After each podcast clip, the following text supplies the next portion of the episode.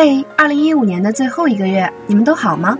这一年做了什么？遇见了谁？又有什么遗憾？又有什么值得珍藏呢？今天这期节目，Y Y 和 C C 都有些不舍，在二零一五年的最后，想用好的声音、好的内容和你们说再见。再见啦，我们的二零一五记忆！再见啦，大学雏鸟的日子！回顾二零一五年的新闻事件，有天灾，有人祸。这些消息不停地刺激着我们的神经，甚至让我们对未来产生了悲观的想法。但是在这些不幸的事件中，我们仍能看到许多人性的光辉。这些关于爱、关于同情的画面，让我们对未来充满了希望。一名长相帅气的丹麦警察坐在大马路上与那名小女孩玩游戏。警察哥哥拿出婚戒藏在手中，让小女孩猜猜哪只手里有东西，逗得她相当开心。这些照片也在网络疯传，也有许多人留言询问男警的身份。有网友留言表示：“我不确定这个人是谁，但我想嫁给他。”当地时间二零一五年十二月七日，俄罗斯莫斯科，俄罗斯官员向法国赠送名为多布雷亚的警犬，来代替近日在追捕巴黎连环恐袭案凶手时遇难的法国警犬迪塞尔。人们赋予了这只新的狗狗战士这样的名字：力量、勇敢及无私的化身。今年八月，一位叙利亚难民抱着沉睡的女儿在黎巴嫩街头兜售圆珠笔的照片，让无数人动容。小天使靠在父亲肩上酣然入睡，疲倦的父亲一手抱着女儿，一手紧握几支圆珠笔在车流间穿梭，满脸倦容。叙利亚内战爆发后，他们先是在大马士革的一座难民营避难。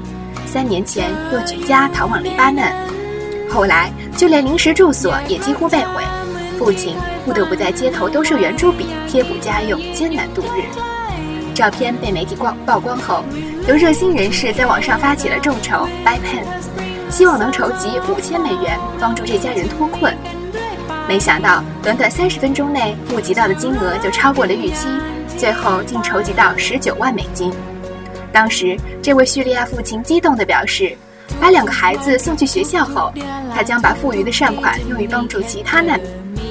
如今，这位父亲兑现了自己的诺言。这位颇有经商头脑的父亲，两个月前在黎巴嫩开了一家烘焙店，接着又连开了一家烤肉店和小餐厅。这些店的雇员都是叙利亚难民。阿根廷一名三十七岁女子托里斯于两岁时遇上交通意外而半身不遂，终生要坐轮椅。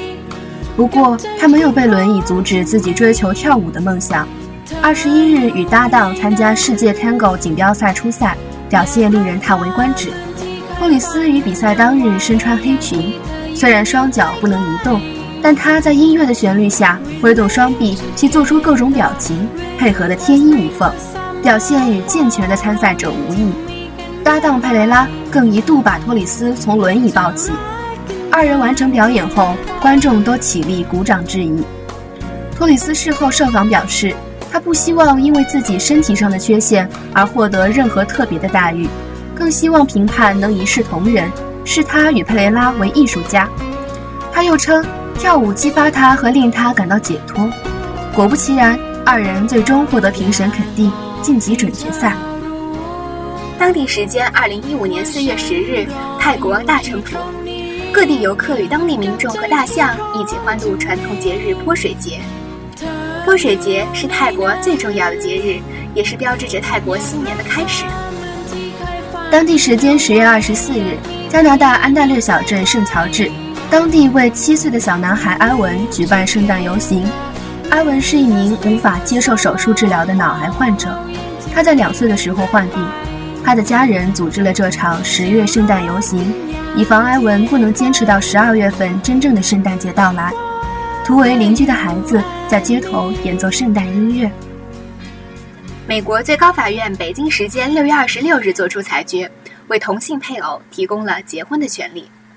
这一裁定意味着各州不能禁止同性婚姻，同性婚姻将在美国全国各州合法。美国也成为全球第二十一个承认同性婚姻的国家。报道称，该裁定是美国同性恋权利的历史性胜利。美国总统奥巴马在其个人社交网站上表示，同性婚姻裁定是迈向平等的一大步。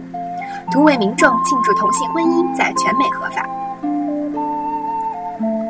当地时间二零一五年一月七日，巴拉圭宁布库省大沙古战争老兵在一百岁生日时收到一所房子，以纪念其在战争中的贡献。这是他人生中的第一所房子。当地时间二零一五年二月二十三日，日本理化学研究所在名古屋向媒体展示了新研发的护理机器人。这款机器人样子亲切可爱又充满活力，它能够像人一样柔和地抱起坐着的人。据悉，由于日本生育率低，加上日本人的寿命越来越长，目前日本人口老龄化的问题日趋严重。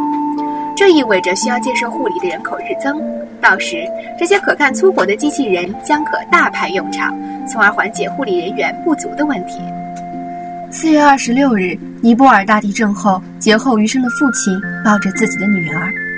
二零一五年九月七日，秘鲁利马附近，两只残疾狗在海滩玩耍。北京时间二零一五年七月九日，菲律宾马拉翁地区遭遇台风和洪水，但是孩子们却乐观地在洪水中打球。二零一五年七月二十六日，加拿大魁北克格兰比，两头奶牛亲舔农场里的小猫。当地时间二零一五年四月三十日，埃及阿斯旺，一对新婚夫妇在古老的康翁波神庙前摆出爱的手势，拍摄婚纱照。印度尼西亚的移动图书馆，这个由罗马拉动的图书馆，为偏远山区的孩子提供了阅读的机会。二零一五年三月十日，美国雷东多海滩，当地正在举行风筝节，多彩的风筝装点蓝天。两岁的 Madeline 正坐在他爸爸的腿上眺望天空。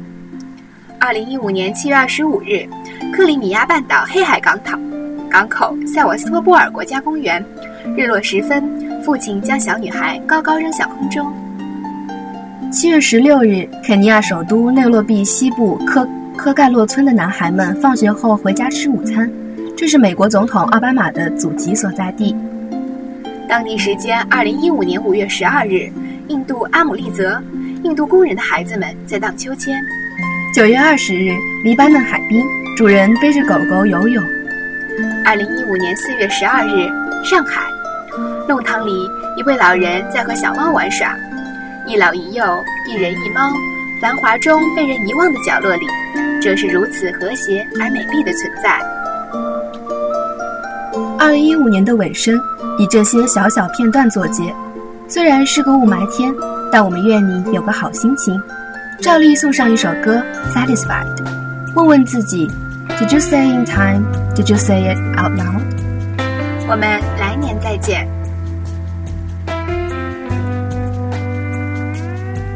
If you love somebody, you better let it out.